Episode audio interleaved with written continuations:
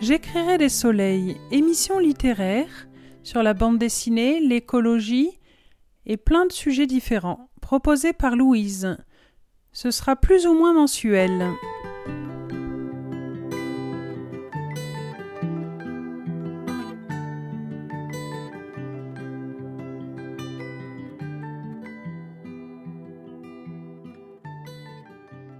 Bonjour, donc voici la rentrée. Je vous propose pour cette petite rentrée trois livres. Tout d'abord, le grand livre de la poterie, Vaisselle belle et fonctionnelle, au tour et sans tour, de Jackie Atkin, édition Mango. Nous poursuivrons avec Cabine de Gilles Vincent, édition Parole, les cahiers de parole. Et nous finirons par Maria Borelli, Sous le vent. Collection Main de femme, édition Parole.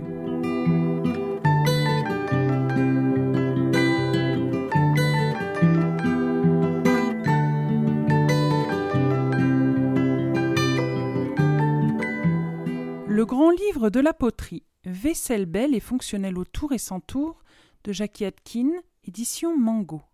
Ce livre est destiné à tous, apprentis ou confirmés dans le savoir passionnant qu'est la poterie.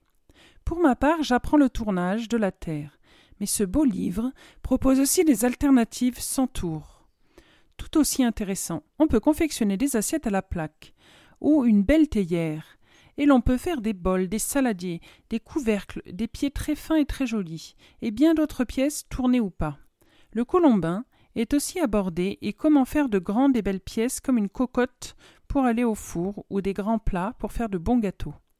On aborde dans ce grand livre les différents outils à savoir, les terres qui vont avec, la porcelaine, la faïence, le grès, chacun sa technique et sa cuisson. Je vais d'ailleurs commencer par ça. Un petit point technique. Avec la bonne argile. La bonne argile. L'argile est généralement classée en trois grandes catégories faïence, grès et porcelaine, chacune définie par sa température de cuisson, ainsi que par la densité et la dureté qui en résultent. Toutefois, lorsque vous consulterez votre catalogue d'argile, vous y verrez des listes présentant une très grande plage de cuisson, ce qui permet de les cuire à la température de la faïence.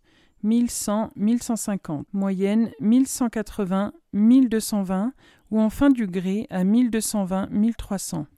Alors comment choisir? Choisir une argile, voilà quelques questions élémentaires à se poser pour affiner vos choix. À quelle température voulez-vous cuire? Ce choix sera dicté par la capacité de cuisson de votre four. Toutefois, sachez que plus la température est élevée, le four coûtera cher, indépendamment ou combustible. Électricité ou gaz Voulez-vous cuire en oxydation, électricité, ou en réduction, gaz? Certaines argiles conviennent mieux aux cuissons en réduction que d'autres. Utilisez le catalogue du fabricant pour vous guider dans le choix des argiles pour chaque type. Quelle couleur d'argile? Faites vos choix en fonction de la surface à appliquer. Les pâtes rouges influenceront la réaction de la couleur et de la glaçure. Si vous recherchez un contraste entre la couleur de l'argile et celle de la glaçure, appliquez un léger fond de la barbotine. Si vous voulez une couleur éclatante, choisissez une argile blanche, et vous n'aurez pas à appliquer de barbotine comme base. Il existe également des argiles avec des additifs qui offrent une apparence tachetée après la cuisson. Les taches réagissent avec la glaçure pour donner une surface très particulière. Les fabricants proposent souvent des glaçures qui fonctionnent bien avec ce type d'argile. Quelle méthode de façonnage? La méthode de façonnage influera sur le choix de l'argile. Pour le tournage, utilisez une argile souple. Certaines argiles pour modelage contiennent de la chamotte pour augmenter la résistance au gauchissement et à la fissuration. Toutefois, cela peut compromettre le tournage ou la réalisation de détails minutieux ce dont il faut également tenir compte. La plupart des catalogues offrent un mode d'emploi pour vous aider dans votre choix. Il peut se présenter ainsi les argiles pour la vaisselle domestique, les argiles pour la vaisselle domestique de grande taille, les argiles pour les gros pots, pots à pain, etc. Les argiles à usage général, tournage, travail à la plaque, colombinage, etc. Particulièrement adaptés au tournage, particulièrement adaptés au travail à la plaque et au modelage. Les argiles pour les réalisations plus grandes et les carreaux doivent bien résister au gauchissement. Voici une situation type. Je veux cuire une pâte blanche dans mon four électrique à des températures de faïence afin de réaliser un fond de couleur parfait pour la décoration de ma vaisselle réalisée à la main. À partir de là, consultez le tableau adéquation et notez toutes les argiles qui répondent à vos besoins. Des exemples après cuisson seront probablement présentés pour vous aider avant de faire votre choix final. Achetez et stockez l'argile. Une fois votre choix fait, vous devez décider de la quantité achetée. Cela dépendra de votre production et de votre façon de travailler. Les tourneurs consomment généralement l'argile plus vite que les modeleurs. Le processus est plus rapide. En revanche, les modeleurs peuvent conserver leur argile relativement longtemps, surtout s'ils récupèrent les chutes. L'un des facteurs déterminants pour la quantité à acheter sera votre espace de stockage. L'argile coûte généralement moins cher en grande quantité, mais si vous ne l'avez pas testé, résistez à la tentation d'un tel achat.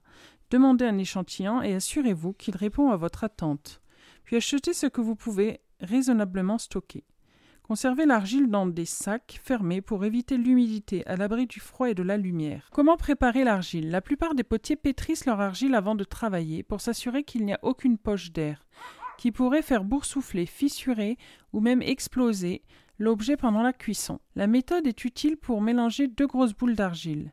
Modeler l'argile en forme de coin et couper le bloc à la base vers le haut selon un angle à 45 degrés. Voilà. Après, vous avez pétrissage de tête de bœuf qu'on utilise quand on va tourner, le pétrissage en spirale, ramollir ou recycler l'argile, c'est assez intéressant, donc je vais vous lire ça, ce, ce volet-là aussi. Comment ne pas gaspiller? Ce processus doit faire partie de votre routine de travail et permet de mieux comprendre le matériau ainsi que la, la consistance qu'il doit avoir pour des techniques particulières. Réunissez des chutes d'argile identiques dans un conteneur de taille adéquate. Utilisez un récipient avec couvercle pour empêcher les particules de poussière de voler. L'argile doit être parfaitement sèche et se briser en petits morceaux avant d'ajouter de l'eau. Recouvrez l'argile d'eau et laissez le mélange se décomposer quelques jours. Ce processus est appelé hydratation. Vous pouvez continuer à ajouter de l'eau et de l'argile à ce mélange pendant quelques mois avant de le verser. Le dessous aura une odeur de pourri. Versez l'argile sur une plaque de plâtre, formez des crêtes dans la barbotine pour en augmenter la superficie, ainsi que l'argile sèche plus vite. Contrôlez le séchage de la boue. Si elle sèche trop vite, répétez le processus depuis le début. Vous pouvez mettre l'argile souple sur un côté, retirer l'argile plus rigide au fond et étaler la boue à nouveau. Sinon, recouvrez-la d'un plastique et laissez sécher une nuit afin d'en contrôler la consistance le lendemain. En séchant la base, la base devrait se séparer facilement de la plaque. Plus la masse est importante et lourde, plus elle se comprime et s'agglomère facilement. À ce stade, si l'argile doit être stockée pour un certain temps, elle doit être plus souple que pour une utilisation immédiate. Ramassez les résidus et raclez la plaque avec une estèque en caoutchouc. N'utilisez rien, qui puisse rayer le rondeau. Pour ne pas contaminer l'argile avec d'autres matériaux, notamment le plâtre, la plaque, doit toujours être nettoyé avec une éponge humide pour éliminer les restes d'argile. L'argile doit toujours être travaillée à sa consistance optimale. Lorsqu'elle a dépassé ce point, elle doit être recyclée. Ce qu'il y a de bien avec l'argile, c'est qu'il n'y a pas de gaspillage et qu'elle peut être recyclée très facilement, même si elle est restée dans l'atelier un certain temps. Voilà, donc ça c'est bien de le savoir. Bon après il y a tout un volet sur la cuisson, je vais vous épargner ça, surtout si vous n'avez pas de four. Il faut commencer à travailler avec des potiers qui ont des fours ou euh, prendre des cours. Voilà. Donc on va poursuivre maintenant avec un volet aussi important, c'est bien de faire des gabarits ou des patrons et profils pour faire des pièces. Les gabarits, patrons et profils permettent d'arriver à un excellent niveau de maîtrise d'exécution et de modeler les éléments avec la même précision que celle que permet le tournage. Il est aussi possible d'adapter une pièce tournée en utilisant des profils afin de l'enrichir de détails. Il s'agit d'objets utilisés pour donner une forme à l'argile. En théorie, un moule en plâtre est un gabarit, mais il existe en réalité des quantités d'autres objets qui peuvent être utilisés tout aussi efficacement et les meilleurs gabarits sont ceux dont on peut disposer facilement. Deux types de gabarits, tubes en carton. Toutes les tailles sont utiles pour différents récipients, utilisés pour fabriquer des tasses, des mugs, des pichets bols et plats. Il est possible de modeler l'argile ou de draper des sections de plâtre découpées autour de ces gabarits pour leur donner la forme voulue avant de les assembler. Les cales en bois, utilisées pour fabriquer des tasses, des mugs, des pichets ou des plats carrés. L'argile peut être modelée autour des cales comme autour des tubes en carton, ce qui évite de devoir joindre de nombreux bords. Gueur de 5 x 5 est parfaitement pour des tasses. Voilà. Après, il y a aussi la technique du colombin qui est intéressante ceux qui veulent. Moi, je suis plus intéressée par le tour, donc je vais vous lire un dernier volet pour clôturer euh, la présentation de ce très beau livre qui est parsemé de plein de belles photos et qui accompagne les gestes à, faire parce que euh, le tournage c'est très technique et assez physique. Il faut faire les bons gestes et donc là il montre les superpositions des mains, euh, comment faire. Bon, après, c'est en faisant des heures et des heures qu'on y arrive. C'est pas forcément que en regardant le bouquin, mais là, le bouquin nous permet d'avoir plein d'outils et d'idées pour euh, parfaire notre travail. Technique bol autour. De toute la vaisselle, les bols offrent la plus grande liberté créatrice pour leurs usages. Ils sont très variés. On les utilise pour manger, servir de condiments ou des biscuits cuisinés, mélanger, conserver des aliments. Il serait donc difficile de réaliser un bol polyvalent dans une taille unique, et c'est pourquoi la plupart d'entre nous en possédons beaucoup. Il est logique, si vous ne partez de rien, de concevoir des bols pratiques à utiliser et à ranger, ce qui nécessite d'y réfléchir. D'abord, si l'espace de rangement est déterminant, envisagez une série de bols à usage multiple, pour le petit déjeuner, le dîner ou le dessert par exemple. Ensuite, pensez aux critères tels que l'empilage de vos bols. Les pièces qui s'emboîtent une dans l'autre permettent de gagner de la place. Il est utile de disposer de bols ou de plats de différentes tailles mais de même forme. Avant de commencer, les bols peuvent être tournés sur la girelle ou sur un rondeau. Pour limiter les manipulations, le choix dépendra du savoir-faire du potier. La clé pour réussir le tournage d'un bol est de prévoir suffisamment de poids à la base pour soutenir la paroi à mesure qu'elle est dressée et de tournasser le pied annulaire ultérieurement. Lorsque l'on tourne des bols, par opposition au cylindre, le volume intérieur est plus important que l'extérieur, réalisé ultérieurement par le tournassage. Voilà, après ils, mettent des photos et ils expliquent point par point comment centrer l'argile, comment... Ça, je ne vais pas vous le lire parce qu'il faut voir le livre pour le faire. Voilà, donc en tout cas, moi je vous le conseille, c'est un très beau livre avec de très belles photos et plein d'idées des belles anses, des, belles illustrations et des belles techniques. Donc c'est le grand livre de la poterie de Jackie Atkin, vaisselle belle et fonctionnelle au tour et sans tour, édition Mango.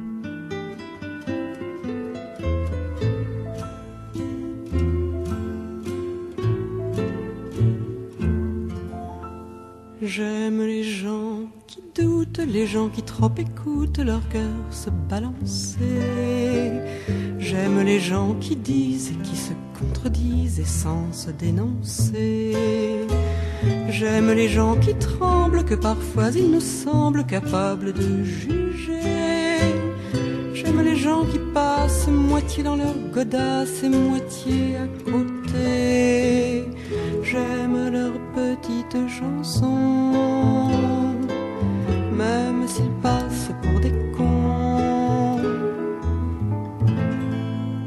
Ceux qui paniquent, ceux qui sont pas logiques, enfin, pas comme il faut. Ceux qui, avec leur chaîne, pour pas que ça nous gêne, font un bruit de grelot. Ceux qui n'auront pas honte de n'être au bout du compte que des ratés du cœur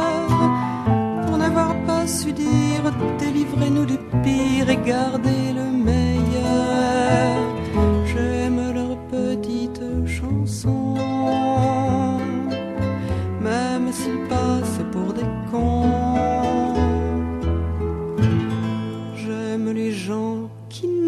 S'approprier les choses, encore moins les gens ceux qui veulent bien-être qu'une simple fenêtre pour les yeux des enfants. Maintenant, je vais vous présenter un livre de Gilles Vincent, Cabine. C'est un tout petit livre euh, à 4 euros. C'est édition Parole, les cahiers de parole. C'est une nouvelle efficace qu'on lit d'une traite et qui déstabilise dès les premières lignes. Cela évoque l'enfermement, les dictatures et la révolte. Ça nous rappelle aussi un petit peu ce qui s'est passé pendant le confinement, des gens qui ont été enfermés et qu'il y en a certains qui l'ont très mal vécu. Donc du coup, je trouve que ce livre fait un écho avec la situation sanitaire, surtout l'année dernière quand il y avait euh, l'enfermement des, des, populations. Le seul regret, c'est que c'est bien trop court comme bouquin. Euh, parce que l'écriture est vraiment intéressante, elle est fluide, elle nous tient en haleine. Gilles Vincent a une belle plume qui donne envie d'être lu et relu, dans un autre roman avec un peu plus de pages. Parce que j'ai trouvé quand même que c'était un peu trop petit, 30 pages, euh, c'est lu d'une traite. Enfin là, c'est une nouvelle, mais c'est très intéressant. Donc je vais vous lire un petit peu son écriture pour vous donner envie de lire cette petite nouvelle. Dans moins d'un quart d'heure, les branches les plus basses commenceront à masquer le soleil, offrant ainsi à l'homme deux ou trois heures de répit relatif. Dans la cabine, la température doit avoisiner les trente-cinq degrés. La langue est sèche, les yeux se font brûlants, et le corps tout entier semble être gagné d'une fièvre progressive. Sans boire, je ne tiendrai pas le coup. Possible même qu'avant ce soir je perde connaissance. D'autant qu'avec mon hypertension, je ne suis pas à l'abri d'un malaise, sans compter l'envie de pisser qui ne va pas tarder à me brûler les tripes. Au loin, la sirène de ton des pompiers semble s'approcher. Une fourgonnette rouge en et or apparaît au coin de la rue, s'engage sur la place et s'immobilise. Bottes de cuir, pantalon noir, veste sombre, à bandes fluo et casque doré accrochés à la ceinture. Ils sont cinq et encerclent la cabine téléphonique. Le plus gradé, il a deux barrettes argentées à l'épaule, fait un pas de plus. Avant de toucher à quoi que ce soit, il veut en être informé de ce qui s'est passé. L'homme résume son arrivée par le car, des ouvriers, sa tentative de téléphoner, son impossibilité de sortir. Et ce sang-là, sur le verre, c'est quoi? L'homme est fatigué, il cherche un peu ses mots, il raconte le type à moustache et bretelles, la charge furieuse, le nez fracassé contre la vitre. Un des jeunes pompiers s'approche de son supérieur et lui chuchote quelque chose à l'oreille. L'officier le remercie, fait un pas de plus et précise qu'il n'est pas en poste ici que depuis une semaine, et qu'il ne peut donc pas encore tout savoir. On vient donc de m'apprendre qu'il n'y a jamais eu de cabine sur cette place. Jamais avant votre arrivée ce matin. Vous en pensez quoi? L'homme répond qu'il n'en sait rien qui ne pense rien, qui n'a pas le moindre idée de ce qui se trame sur cette place, dans sa voix un début d'énervement, de colère aussi. Le chef des pompiers lui fait remarquer que tout ça n'est pas très clair, et que les faits inexplicables sont plutôt du ressort de la police.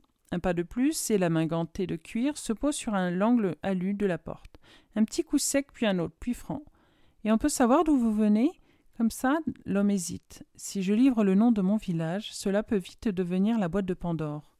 Sans compter que les hommes en uniforme, je ne les ai jamais vraiment appréciés. C'est comme ça, pas confiance en ceux qui se déguisent, encore moins quand ça transpire l'autorité. De loin? Pardon? Je dis que je viens de loin. L'officier déclare que ça suffit comme ça. Ce n'est pas dans ses habitudes de rudoyer celui qui demande de l'aide, mais tout cet homme, mais tout dans cet homme l'exaspère.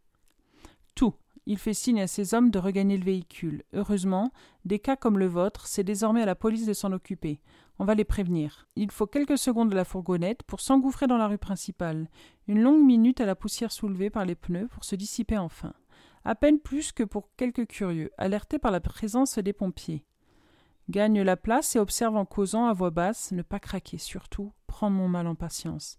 Rien d'autre à faire, plus qu'à attendre. Donc vous avez vu déjà un peu la couleur du livre. C'est quelqu'un qui est enfermé dans une cabine. Je vous expliquais pas pourquoi et comment ça se fait. Et, euh, et, à la fin, ça se corse encore plus. Donc voilà, les personnes qui veulent lui venir en aide ne lui viennent pas en aide ou n'y arrivent pas. Et du coup, ça s'empire, la situation s'empire. Du coup, je vous lis encore euh, une page et après, je vous propose de, de vous le procurer si ça vous intéresse. Parce que, comme il n'y a pas beaucoup de pages, si je vous lis toutes les pages, vous risquez de connaître le livre par cœur. Donc du coup, euh, vous allez perdre euh, le suspense. Me calmer, ne céder ni à la colère ni à la peur, m'asseoir, fermer les yeux et réfléchir. S'il veut comprendre les tenants et les aboutissants de son enfermement, il doit décortiquer les heures passées, les derniers jours, les dernières semaines. C'est la gorge maintenant qui se dessèche, et chaque déglutition est désormais douloureuse. Il pose l'arrière du crâne contre la vitre et laisse les images affluer. Un mois plus tôt, la stupeur citoyenne, les manifs monstres, la répression chaque jour plus violente, puis l'armée prend le pas sur la police. On ne compte plus les gens arrêtés. Au début, chez lui, chez Pierre ou Bernard, les réunions du soir étaient plutôt bon enfant, un peu comme si personne n'avait vraiment pris conscience de ce qui se passait et qu'il jouait à la résistance. Mais très vite, face à l'actualité de chaque jour, les rencontres devinrent clandestines et secrètes. On ne téléphone plus de chez soi.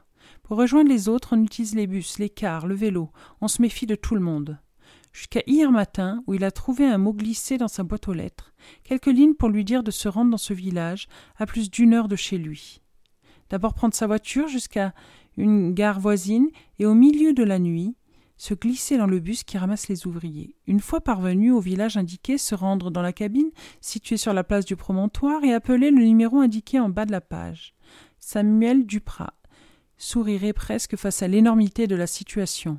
Comment a-t-on pu lui indiquait une cabine qui, jusqu'à quelques heures avant son arrivée, n'avait pas d'existence à cet endroit. Si c'est un piège, pourquoi lui a-t-on tendu un tel traquenard? Pour le neutraliser, il aurait été plus simple de la sueur brûle les yeux et respire respirer devient difficile, dormir un peu, oui c'est ça, tenter de se reposer, le temps d'espérer qu'il se passe quelque chose. Plus qu'à attendre. Voilà, donc je vous conseille vivement euh, du coup ce livre de Gilles Vincent Cabine. C'est une petite nouvelle euh, passionnante et haletante. voilà, on est vraiment pris tout de suite dans les premières lignes du livre. Et euh, c'est édition Parole, les cahiers de parole.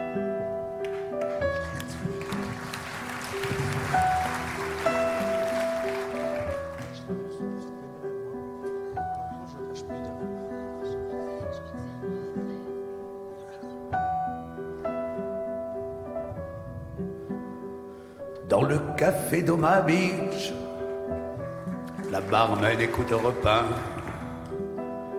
Sur le papier de mon sandwich, j'écris des chansons à la main. Elle met la table, elle débarrasse, elle remplit les verres, je les vide. Quand ils sont vides, elle les remplace, l'air du large, c'est toujours humide, y a rien qui se passe.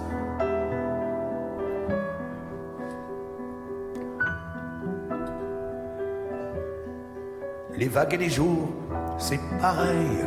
On dort, on bronze, on baisse, on dort. Les nuits d'orage, on se réveille sur un matelas de poissons morts le soir. On dénoue ses godasses, on secoue le sable et le barec. Le lendemain, on les relance. On serait mieux de dormir avec, y a rien qui se passe. Au beach, l'eau, la mer vient, repart et revient. Elle s'échine à faire son boulot. Que pourtant, ça ne mène à rien. La mer, c'est comme tout, on s'en lasse. Quand elle aura léché la côte, on attendra la marée basse. Et après, bon, la marée haute, y a rien qui se passe. On va continuer avec l'édition Parole. Maintenant, ça sera collection Main de femmes. Donc c'est de Maria Borelli, Sous le vent. Déjà, je trouve que la présentation du livre, elle est assez intéressante. Déjà, c'est un tout petit livre. Ouais, il y a 200 pages dans le livre. La couverture, elle est en papier recyclé. Elle est très belle. Il y a un beau dessin avec un arbre, euh, avec le vent qui est illustré euh, par les feuilles d'arbre. On voit qui vole au vent. Voilà. Donc euh, déjà la présentation, je la trouve très belle. Ils sont vraiment appliqués dans l'édition Parole. Et c'est que un volet parce que Maria Borelli, elle a écrit d'autres bouquins. Et ils ont fait toute une collection avec les livres de Maria Borelli. Voilà, ça c'est pour la présentation de l'édition. Par rapport au livre, c'est un livre d'une écriture très poétique, un hommage au vent, au Mistral et à notre belle région de Provence. En le lisant, ce livre, on s'approche plus d'une nouvelle nouvelle par rapport à nos villages, nos collines de Haute-Provence. Il est très descriptif et de cadence très lente. C'est un français euh, plutôt ancien, qui est assez rude. Il y a, des mots assez rudes, mais euh, assez beaux aussi. C'est un petit livre euh, d'un auteur à découvrir qui est déjà connue dans le 04 car elle a côtoyé les plus grands comme Giono ou André Gide. Et je vais commencer justement par la présentation de l'auteur qui est une, quand même une grande dame, Maria Borelli. Donc on va commencer par ce volet-là. Qui est Maria Borelli Maria Brunel, quatrième fille d'une famille de cinq enfants, est née le 16 octobre en 1890 à Marseille, dans le quartier des Chartreux. Son père y était alors gardien de la paix. Elle passe sa petite enfance dans le village de Man, où la famille déménage bientôt. Atteinte de la polio, Maria est envoyée en convalescence à un oncle à Aix-en-Provence. Celui-ci se prend d'affection pour la fille, à l'intelligence vive, et décide de s'occuper de son éducation. Il est alors directeur local du journal Le Petit Marseillais, qui deviendra plus tard la Marseillaise. Chez lui, Maria a l'occasion de rencontrer des journalistes, des intellectuels. Brillante élève de l'école normale de Digne, elle obtient son diplôme d'institutrice en 1909 et hérite, comme tous les débutants, des postes déshérités du département, des Basses-Alpes, Certemussa, les Prates des Tuiles, Josier, Saint-Paul-sur-Ubaye, dans le cadre, et les habitants inspireront certains de ses romans. L'année suivante, elle épouse Ernest Borelli, instituteur basalpin, lui aussi né à Gap en 1889. Ils auront deux fils, Jacques et Pierre. Pendant la Première Guerre mondiale, elle reste seule avec Jacques à Saint-Paul-sur-Ubaye, pendant que son mari combat au front. En 1917, Ernest est évacué parce qu'il souffre d'une grave maladie d'estomac. À la même époque, Maria perd son frère Roger lors d'une opération de déminage. C'est probablement ces événements douloureux qui font d'elle désormais une ardente partisane de la paix. Après la guerre, le couple est nommé à Seine-les-Alpes, puis à Puy-Moisson, sur le plateau de Valençol, face au Mour de en 1931. Dans les années 30, il s'y lie d'amitié avec des pays pacifistes épris comme eux d'idées généreuses. Jean Giono, le peintre Thévenet, Gabriel Péry, Édouard Pessier, Paul Morel, et Maria, probablement stimulée par les conversations auxquelles elle participe activement, écrit son premier livre, un essai sur le végétarisme dans lequel on peut lire des pages d'un lyrisme surprenant, Aube. Son premier roman suit très vite. Il s'agit d'un drame qui a pour cadre Puy-Moisson, pour héros les paysans de la, à la vie rude au milieu desquels elle vit. Le personnage principal, cependant, en est incontestablement le vent. Maria envoie son manuscrit intitulé Sous le vent, donc ce livre-là par la poste à l'éditeur Gallimard. Gide qui ajoute à ses talents d'écrivain ceux de critique littéraire s'enthousiasme. Sa recommandation, le roman écrit en 1929 paraît à la NRF en 1930. Peu de temps après, elle est publiée chez le même auteur, auquel Maria est à présent liée par contrat, Le Dernier Feu, qui raconte la mort du petit village basalpin de Bradas. En 1936, les Recula confirment Maria comme un écrivain de romans paysans. Elle y évoque la vie extraordinaire d'un hameau de la vallée de l'Ubaye, totalement privé de la lumière, du soleil pendant les longs mois d'hiver. À partir de 1933, cependant, la vie de Maria a pris un autre tour. Les époux se séparent et elle en est très affectée. Ernest est nommé à Digne et Maria se met en retraite proportionnelle pour, dit-elle, se consacrer davantage à l'écriture. Elle s'adonne alors à des études philosophiques et écrit des poèmes. Elle semble changer d'orientation intellectuelle. En tout cas, elle ne publie plus de romans. Pendant la Seconde Guerre mondiale, elle s'engage dans la résistance, et son appartement du boulevard Thiers devient un des foyers les plus ardents de la résistance. Son mari, syndicaliste engagé et journaliste, l'y retrouve. Lorsqu'il est fait prisonnier par les Allemands, en pleine débâcle, elle organise son évasion, aidée de son fils Pierre. De 1945 à 1952, Ernest lut président du Conseil général des Basses-Alpes, après avoir été conseiller général de Sénez. Maria continue d'écrire des drames, de nouveaux récits, tels que Les mains vides, qui ne seront pas publiés de son vivant. Elle s'y montre très attentive à la souffrance et surtout à la solitude humaine. Elle vient habiter le quartier du Teil à Digne, et y soigne son mari dans les dernières heures de sa vie oubliant tout ce qui les avait séparés par le passé. Ernest meurt le 17 septembre 1959. Maria ne lui survit que quelques années et s'éteint le 23 février 1963. Voilà, donc on peut constater que Maria était une grande résistante. Elle s'est engagée dans la résistance, elle a aidé les résistants donc c'est souvent des bouquins très engagés aussi. Elle, a, elle vénère assez le monde paysan, donc euh, c'est souvent un, hommage aux paysans. Bon après elle les présente de manière un peu rustre. C'est vrai que dans les basses Alpes dans des coins assez reculés, ils étaient peut-être pas très ouverts non plus. Mais euh, voilà, c'est assez intéressant comme, euh, comme écriture et je vais vous en lire un extrait. La Jaume faisait plus fort. Sa mère l'escorte partout. Quelques pas derrière, la Luce qui est sa petite parente pleure. Quand on les rencontre, dit-elle, la fille en folie, la mère qui a l'air d'être clouée sur l'arbre de la croix, on n'ose pas leur parler. De voir la figure de la mère, il y en a assez. Ça coupe la force pour l'encourager. On tourne la tête. Le lendemain au petit jour, on vint enfin quérir le, le costant. Il s'agit de la conduire, quatre hommes la tenant, à l'hospice de Digne d'où elle serait dirigée à Mondevergue. Voilà trois jours qu'on l'a enfermée à clé dans une pièce. On la surveille par un petit fenestron. Elle mord qui approche, s'est arraché tous ses vêtements, n'a plus un fil sur elle. Si tu la voyais, explique la Luce à Norine, elle est salie, elle a ses affaires, dans quel état elle s'est mise là? Une mère de cinq enfants, ça devrait pas être. Beau bon Dieu, il s'en passe dans le monde plus que dans une courge. Le soir tombe vite, comme une déception. On recule l'instant d'éclairer. Habitude d'économiser le pétrole. On dit assez cousu pour aujourd'hui. Ou on ne fait pas plus. Au-dessus de l'évier s'égoutte le cahier. Le torchon de fil blanc, noué au coin, est pendu à un clou et gonflé comme le pied d'une chèvre. Sur la cheminée, dans les soucoupes, le blé et les lentilles de la Saint-Barbe sont bienvenus. Le blé est droit et pâle, les lentilles plus vertes frises. La luce qui a tombé une maille va la remonter contre la vitre. Le chat prend sa chaise. Autour du poêle, les faces rougissent. Le costant rentre précédé d'un parfum et du bon goût du plein air. Il est allé l'après-midi dans la taillade remplir un sac de plantes de lavande à repiquer. Ici fait très chaud, ça sent, il ajoute. Dans le bois, c'est un plaisir. La Norine mouche la lampe. Lui s'est assis à la table et il fait un signe à la fine, qui vient entre ses jambes écouter. Elle a trois ans, rablée, dure de chair comme un amandon. Je l'ai vu qui? Le sanglier pas loin d'ici là. Il traversait sous les chênes haut comme ça. Si tu avais eu le fusil. J'y aurais ôté le goût des glands. La soupe de lentilles bout fort, verse. Ce qui sort, saute, roule sur la plaque comme des pois. On sent un parfum de brûlé. La Marie recule, la marmite remet les cercles. J'ai passé aux adrets, dit Costan. Les olives sont mûres, vous pourriez commencer d'oliver. Surtout qu'il ne faut pas se fier au temps.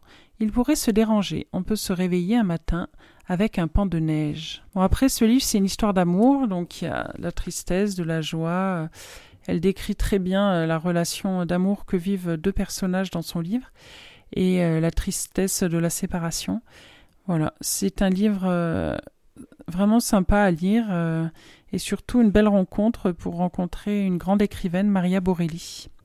Je vais vous lire un dernier extrait avant de clôturer cette présentation. Elles redescendent, le village haut. Dans des quartiers abandonnés dont la plupart des maisons sont par terre, dans les rues vieilles, tournant sous des voûtes des pierres noires mangées, moussues, sointes d'une odeur de moisi et de renfermé.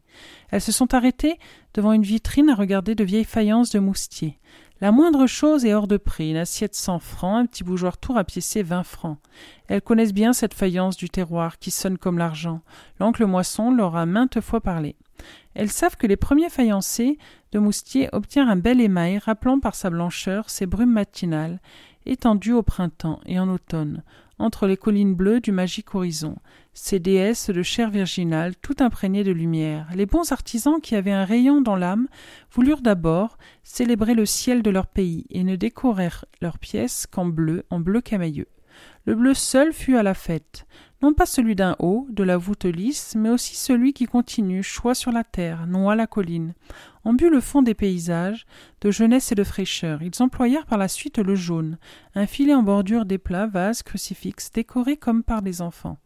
C'est que le jaune mérite de briller dans le bleu, tel le soleil dans le ciel. Ils usent enfin de toutes les teintes à profusion, de tous les éclats des beaux crépuscules de verre humide et frais comme des frondaisons, mais des frondaisons caressées de lumière, réchauffées de clarté, d'or éclatant, de magnifiques soie grège. Tout ce qui brille, brûle, étincelle, d'ocre riche dans des violets profonds, des bleus insondables, comme la voûte des cieux infinis. Voilà, c'est très riche en poésie, c'est un beau livre. Ce roman n'est pas un roman, c'est un pays, un pays de Haute-Provence qui s'étend plat comme la main, entre la Durance et Moustier-Sainte-Marie, un pays de paysans où Marie, bousculée par le vent, se meurt d'amour pour celui qui s'est joué d'elle, une histoire de femme de la terre et du vent, sculptée par le puissant souffle féminin de Maria Borelli, un régal pour les gourmands de mots et d'images, de nature en colère et de courage humain. Voilà, c'est Sous le vent de Maria Borelli, édition Parole.